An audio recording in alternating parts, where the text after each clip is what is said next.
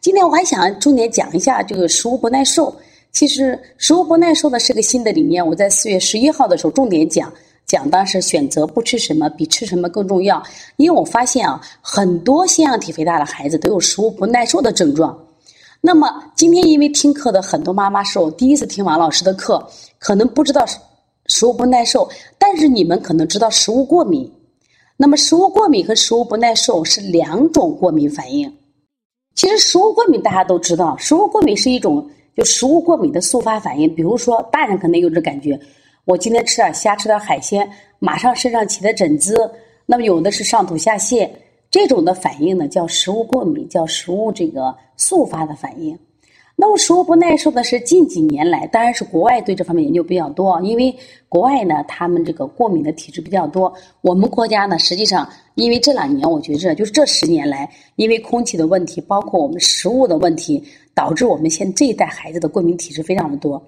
那食物不耐受是一种隐形的延迟性过敏反应，是什么意思？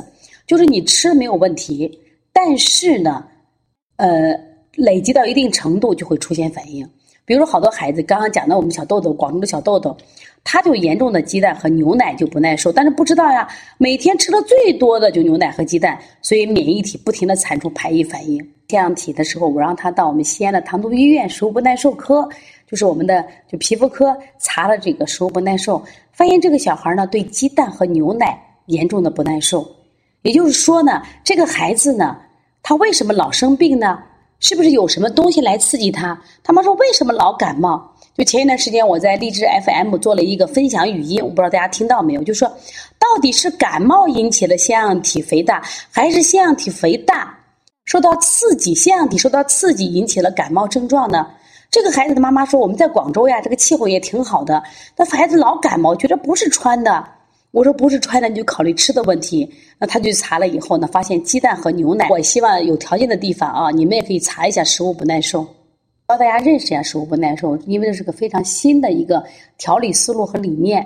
我也希望我们的家长去给孩子检查一下，也希望我们的同行能多一条思路来调理腺样体，这样的话就能帮助我们更多的家庭和孩子了。这个宝宝呢，他只有这个大家看到三岁三个月。三四个月，大家看到它什么呀？蛋清就鸡蛋加三，牛奶加三，西红柿加三。当然，这个小宝宝小宝宝的奶奶就说：“你看我的孩子多可怜，连西红柿炒鸡蛋都吃不了了。”那事实就必须记掉。如果规避了食物以后，我们再给他通过调理，效果特别好。这也是邦尼康在调理中其实寻找的一条思路，就是我们说的饮食结合加上推拿保健。小儿推拿真的是完全可以调理的，只是有的孩子时间会长一些，有些孩子调理会很快。当然，我们每个孩子体质不一样，所以这食物不耐受啊。希望呢，我们今天听课的家长，如果你当地有条件的话，去检查一下。那么，在我们西安的，就是西安的唐都医院皮肤科可以查这个食物不耐受，在北京、天津、上海、广州都是可以查的啊。